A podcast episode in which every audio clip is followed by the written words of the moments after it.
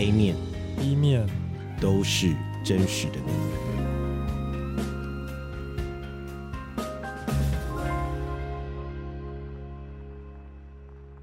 今天 A 面 B 面的来宾是玉米，他的三个 Hashtag 是到处跑跑遭冒险，Hashtag 欢迎预约使用，跟 Hashtag 国民男友。我们跟他结缘在售后不理这个节目里，他也是我们的听众。在我们单集破一百集的时候呢，还画了一个图片祝贺我们。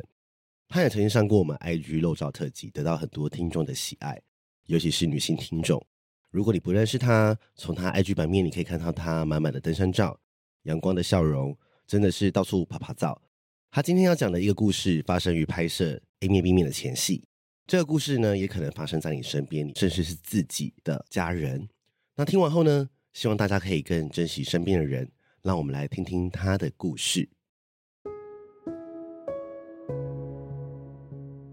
Hello，大家好，我是玉米。今天我要讲的是我 B 面的故事。我的 Hashtag 是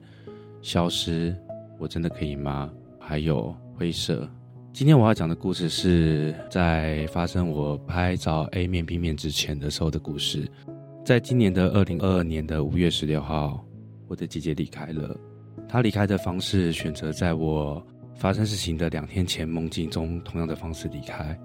我非常依然记得那天的情节，就是那天晚上下着非常大的雨，然后电话突然响起，我接起了姐夫的电话，他在那头痛哭失声，然后这头的我其实是茫然呆掉的。其实我不知道那天为什么天气格外的冷，其实五月还是在夏天。是我觉得非常非常冷，我跳上了计程车，在计程车上面，我很深刻知道，其实一切都来不及了。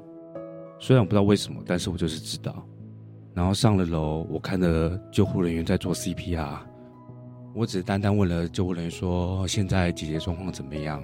他说：“就是状况没有很理想，然后要送着去医院。”所以，我随着救护车，我坐在前座。在前座的时候，我就是祷告说有个可能奇迹的发生。到了急诊室的时候，我看着医生进进出出的，医生跑来我面前跟我讲说，现在大概过了三四十分钟了，但是状况依然没有好，我顶多再给姐姐十分钟。那如果这十分钟状况还是不好的话，我可能就会做出该做的宣告。我说好，我知道。可是此时姐夫在左边的时候，他的。情绪已经崩溃满到不行，可是我知道我必须要撑住，我不能有人崩溃，因为还有一个人处理所有这件事情。就在这时间一滴答之中流走之后，医生带着我们进了急诊室，跟我们叙述所有的事情状况，然后宣告姐姐的离开。然后此刻最后只剩下我跟姐在急救室里面，我拉着姐姐的手，其实在那此刻。我看着做着 CPR 的机器压着姐姐的胸部，我一直觉得姐姐好像一个人形的布偶一样，很不真实。她完全没有反应，然后我看着她嘴巴其实一直又流出鲜血，我才意会到原来人在被急救的样子是长着这样子。然后我拉着姐姐的手，我整个其实是崩溃大哭了，拉着她说。前一晚我们不是还说好说，你搬出来住之后，我要要帮你准备一些资料，然后妈妈辞职之后六月要帮你带小孩，你要准备考不动产的执照吗？怎么这一刻你已经说走就走了？其实我真的很难想象这画面是很真实的，因为我从来没有想过这这件事情会发生在自己身上，然后整个画面会是如此的，对我来说如此的遥远。遥远到好像就这这这件事情只会出现在日剧里面，小时候看的日剧里面，就是家人离开之后那个画面。可是对我来说，好不真实。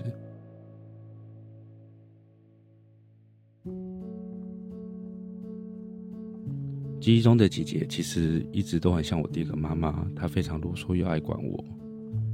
但是她其实一直都是一个非常优秀也不让人家担心的姐姐。其实她一路从念书。从考高中到大学，然后甚至她一次就考上公务人员。她的个性很要求完美又好强。那其实所有的原因都来自，因为我们从小是一个来自单亲家庭，很破碎，又是家暴的家庭。为什么我说家暴？是因为从小的单亲家庭，妈妈很怕别人看不起我们，所以她对我们的管教方式就是又打又骂。其实，尤其想想我从小到大的经历，我很难想象说有一个小孩被别人拿着菜刀追过，拿着木头的土地钩的东西直接从头打下去，甚至我被扯过头发拉着去撞墙壁。姐姐她曾经也被压过头压到水里，这些事情其实我们都不知道怎么撑过来的。回想到这些事情，其实。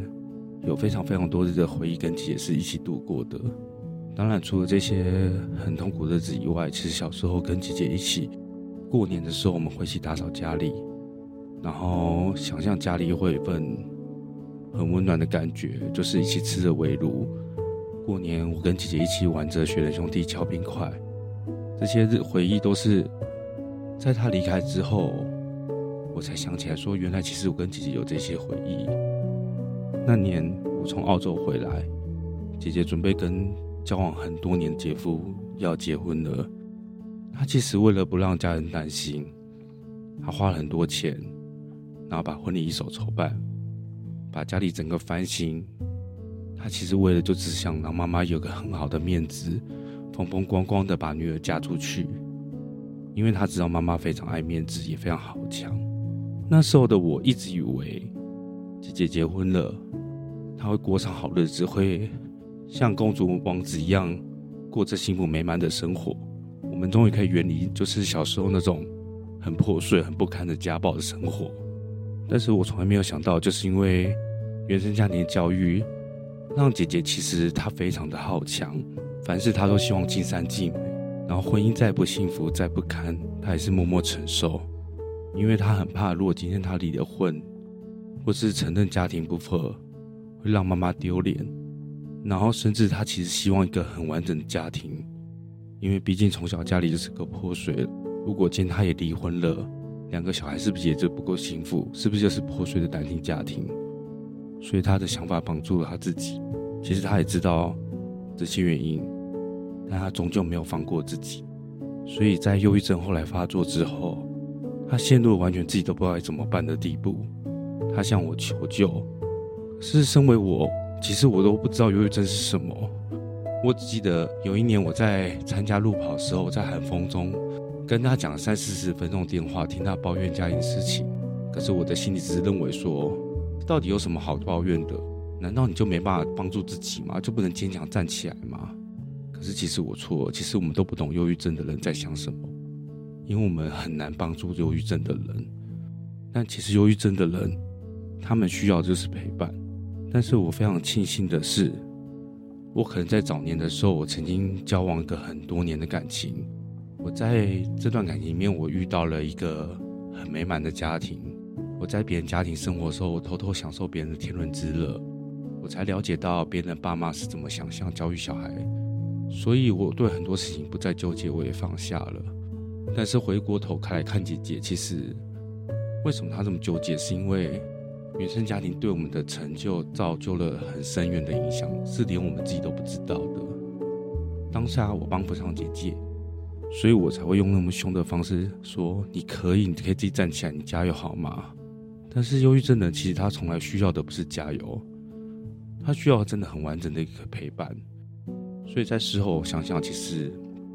我们一般人真的很很难很难帮上忧郁症的人，真的很难。我们帮能帮的，只能带他去陪着他走过这一程，带他去看一下智商。对，就是真的这太困难了。然后在今年初二的时候，第二次的婚姻伤害造就了姐姐真的击溃了她，所以她选择了离婚。在那之后，我也做了一些功课，所以我陪着她，我跟她说没事的。我会在你身边，就是不管发生什么事情，你只要这个时间打给我，我都会在，我会陪着你。但是我一直以为，其实这么多年下来，经历过家暴、第一次婚姻的伤害，姐姐终究可以挺过来，可以走过这一切。可是我错了，其实你很累、很累、很累，走不出来了。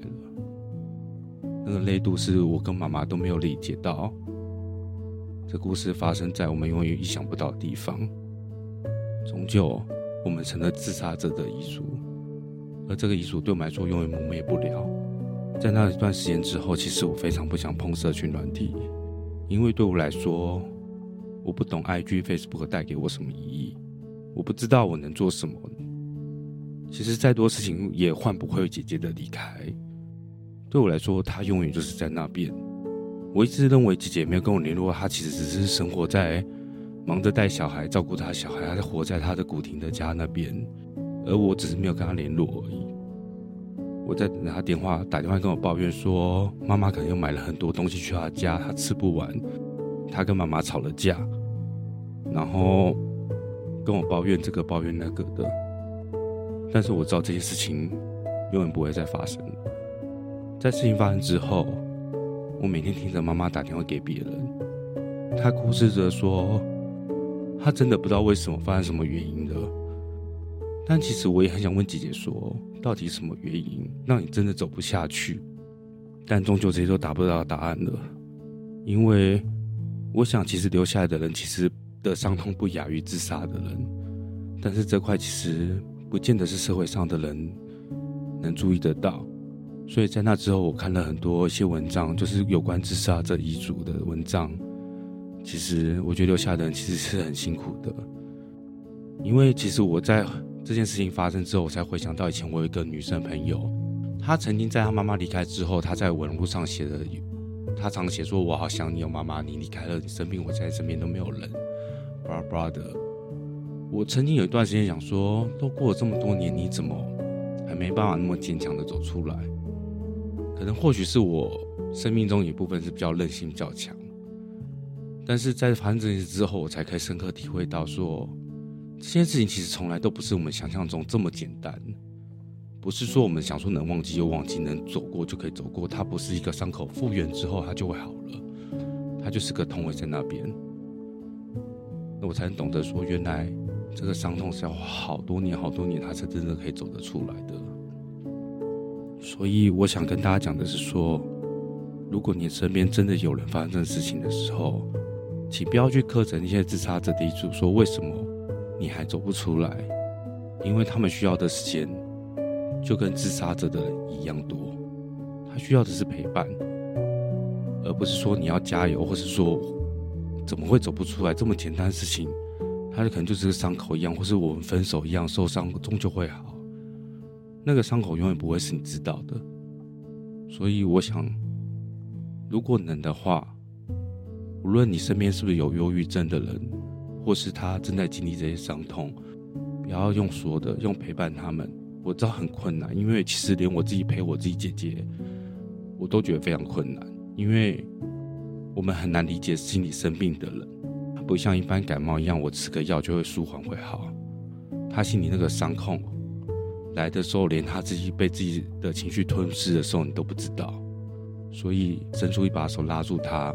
我想这比一句加油都来得好。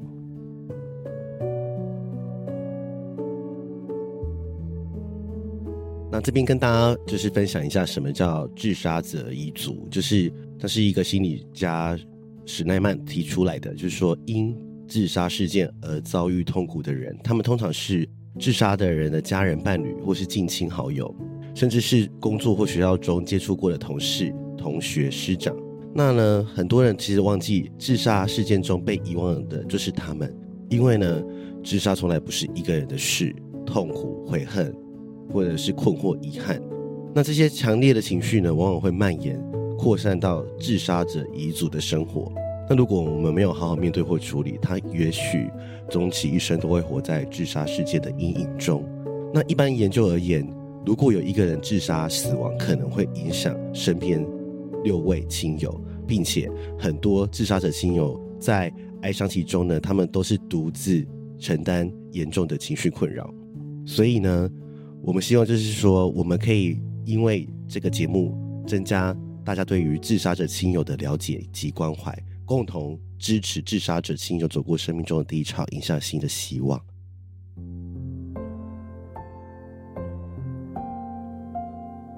那玉米，现在你有没有什么话想要对姐姐说？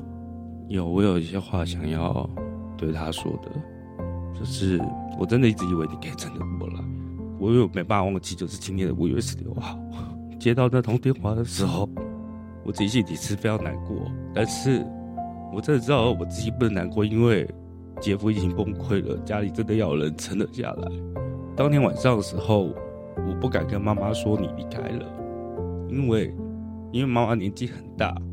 我爸他如果睡不好，明天隔周上班，或是他是也想很多的人，其实我都不敢讲。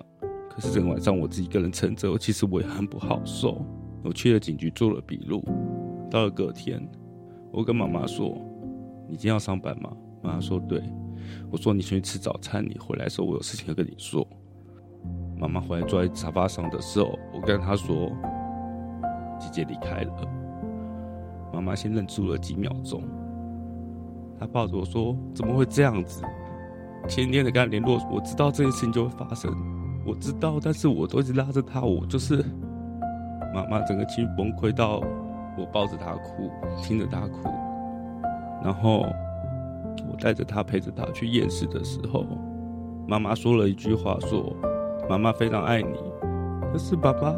妈妈因为不知道怎么爱你，所以妈妈把最好的都给了你。”姐，你可以想象妈妈这样的个性的人，她如何跟你讲出这样的话？她需要多大勇气？对她说多痛的是，在早年时候老公过世，晚年时候接受你的离开，她需要多痛多大勇气才去面对这件事情？你怎么可以冷静让妈妈面对这一切？在一手经历你的伤势的时候，我做了一个影片给你，看到了我们从小长大到大地方，跟一些照片。我永远记得你跟我讲的一句话，你跟我说：“阿弟，有一天妈妈会离开，这个世界上亲的就只剩下我跟你。希望那一天我是拉着你，我们相扶相持走下去。可是你现在离开了，未来如果只剩我一个人怎么办？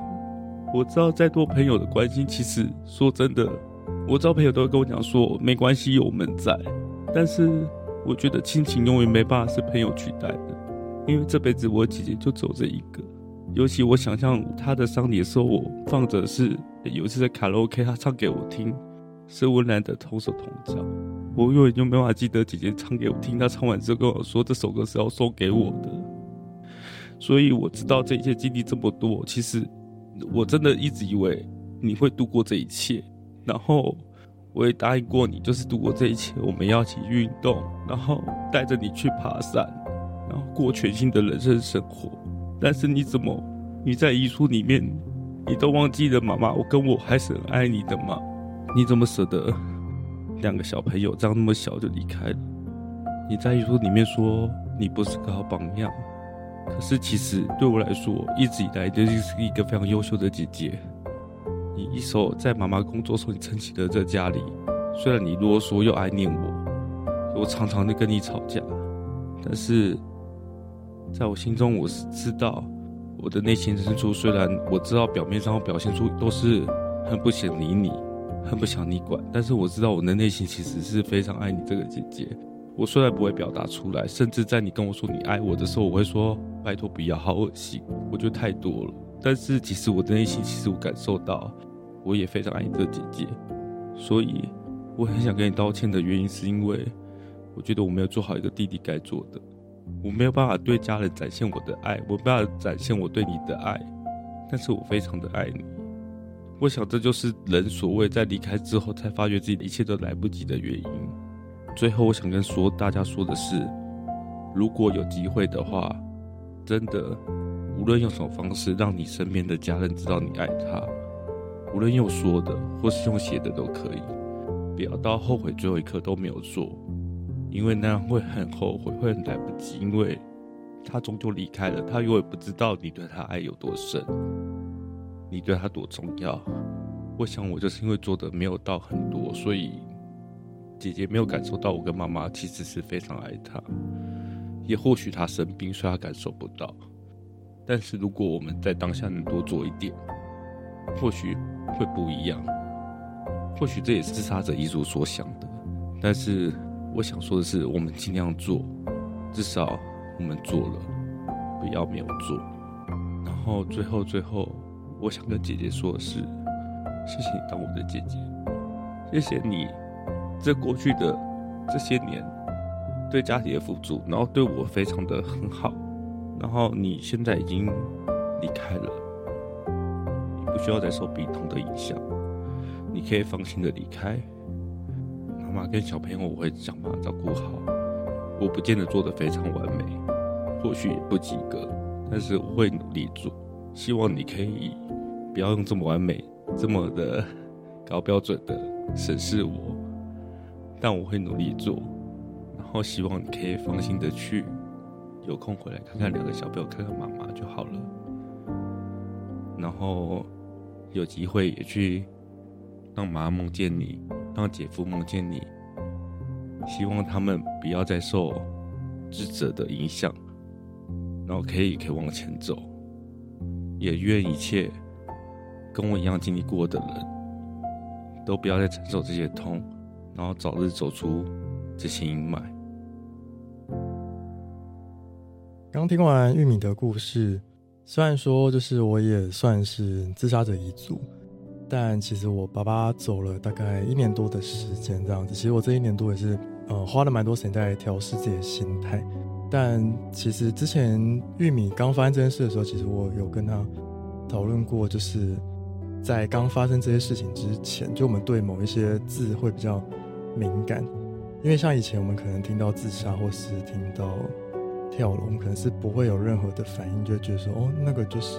一个字这样子。但不知道为什么在那段期间会变得特别敏感，今天只要听到自杀或看到自杀，你就会那个画面或是那个回忆就会涌上来这样子。但我自己在这一年多做的调试，就是因为我觉得。不管他选择什么样的方式离开，其实我觉得我现在都会把它当成是，呃，他就是过世了，或是他就是发生意外走了。因为不管他走的方式是哪一种，终究他还是离开这个世界，我就不会特别纠结说他是以哪种方式离开的这样子。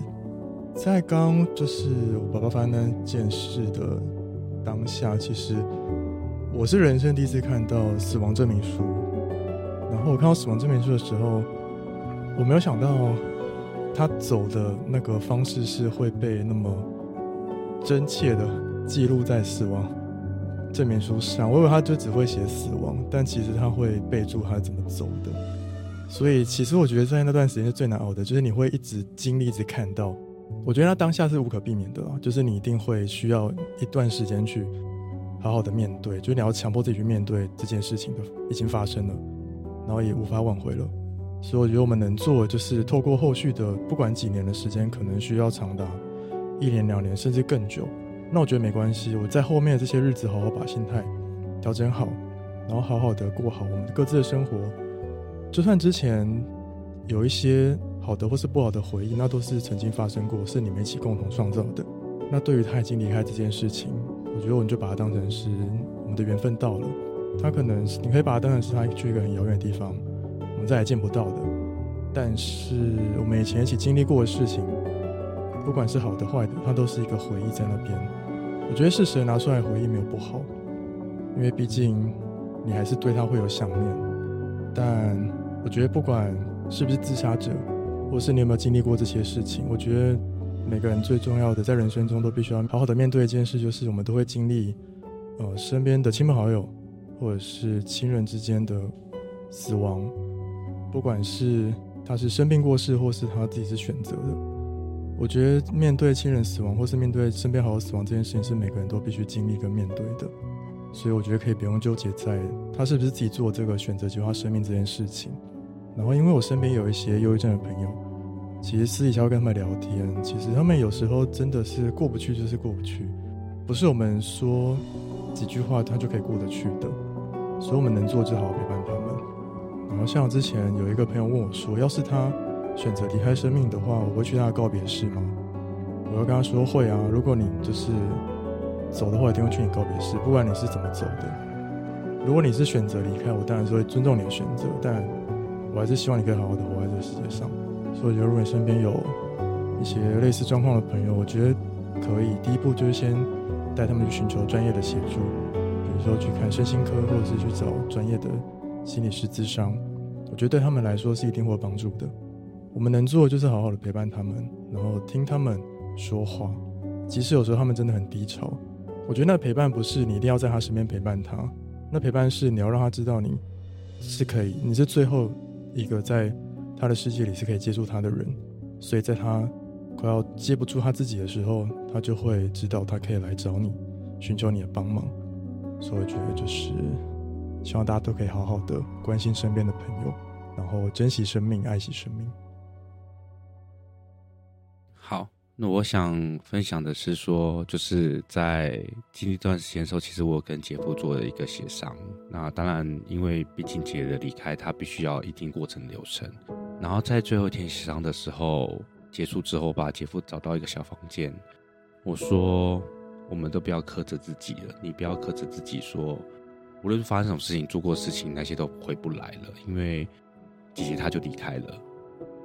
我觉得有时候。”一个人的离开，就像他人生的毕业典礼，他结束了就离开了。我觉得真的不需要再纠结说他用什么方式离开，因为或是我们要自责，因为我们没做多少事情，所以他才这么做。因为忧郁症的人，他你永远都不知道他哪一刻那个炸弹会爆炸，我们永远没有办法去承接住他的情绪，或是拉住他一把。那个真的不是我们活着能做的事情，所以你也不要再责备自己说为什么这么做，或是怎么样做，当初他就不会离开了。因为我们永远不会知道，包括你，包括妈妈，包括我都一样。那在所有的事情里面，所有的朋友都跟你说没关系，有我们在。但是姐夫跟你讲的说，这件事情所有的事情只有你跟我还有妈妈最了解，最能深同感受。所以，如果今天你需要一个人倾吐，需要一只手，需要一杯酒，我都在。无论今天发生什么事情，就算我们今天是其实没有血缘的。如果你还认为我是姐姐弟弟，我今天把你当姐夫，你有什么事情都可以跟我说。我觉得我们都可以拉住彼此，因为我觉得没有人会更了解彼此之间的情绪，所以有事情的话都可以跟我讲。这是我在最后一次跟姐夫协商之后跟姐夫说的话。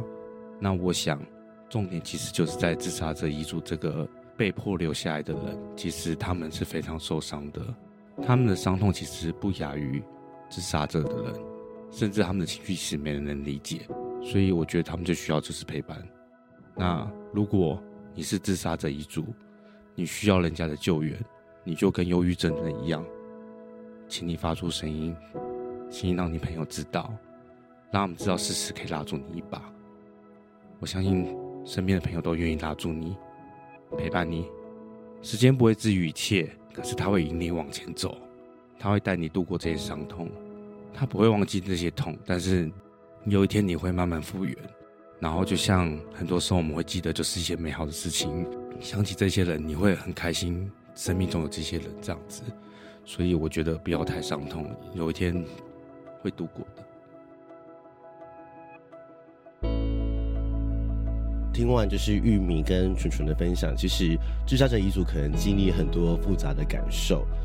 那他相较于其他的预期性失落，比如说我们亲友可能因为慢性病过世，他们会承受更多的内在跟外在的压力，因为是非预期的冲击，所以呢，自杀者遗族往往都会感到震惊困惑，甚至他们想要找自杀的原因，他们可能甚至会觉得被自杀者遗弃，或者是身负在罪恶跟悔恨的感受中，再加上就是自杀在这个社会上是被污名化的，就是。很多自杀的事件的冲击，多数的遗族呢，他们的伤痛都没办法说，甚至对于哀悼的仪式很潦草的结束，无法好好的告别，主观上也不容易被社会大众接纳。再加上说，我们会因为上述的种种原因，自杀者遗族呢的负面感受，很多时候只能转化对于自杀者的愤怒，没办法了解他为什么要自杀，或者甚至是自己责备自己，自己应该要能预防自杀的发生。所以呢，他们很难消化心中的悲痛。那如就是刚刚玉米跟就是所说，就是说，如果今天你是彝族，或是你身边有彝族朋友，你可以怎么做呢？就是呃，先照顾好自己，再就是说，学会宽恕。对于自杀者的离去，你不需要为他负责任何的责任，因为自责也无法改变已发生的结果。再就是说，回归原来的生活，其实并不代表你遗忘了他或是不再悲伤，所以放下那些对自己的苛责吧。再就是，就是说的尊重他的选择。你可能无法谅解自杀的行为，你可能对他充满了愤怒，但也请你尝试理解，他是在最无助的情境，逼不得已做出的选择。而你的愤怒的背后，其实是因为对他的爱难过或不舍。如果你能理解他的痛苦，尊重他的选择，你的伤痛也能渐渐释怀。再就是，我很感谢玉米，他做到了，就是说，我们希望就是大家知道的不要害怕说。当你可以把这些悲伤转化成语言输出，或者是说有很多种管道，你可以透过书写、自己对话，或者是跟别人说，我们也可以听你说，或是觉得可以跟安心的对象诉说，甚至可以寻找专业的心理治疗协助。那希望就是说，这些自杀者遗族面对自杀者离去。遗族的就情绪虽然很调适很不容易，但是我想告诉你们，就是走在复原路上，就是请记得你没有孤单，你可以利用就是周遭的社会资源，或是主动向一些比如说社区的心理卫生中心或智商师寻求协助。那很感谢玉明今天来到 A 面 B 面分享他的故事。如果你喜欢我们的故事，欢迎到我们 Apple Podcast 或 Spotify 留言，或者是 IG 私讯我们。如果你有相同的经验，想跟我们分享你的故事，也很乐见于你分享给我们听。谢谢大家收听。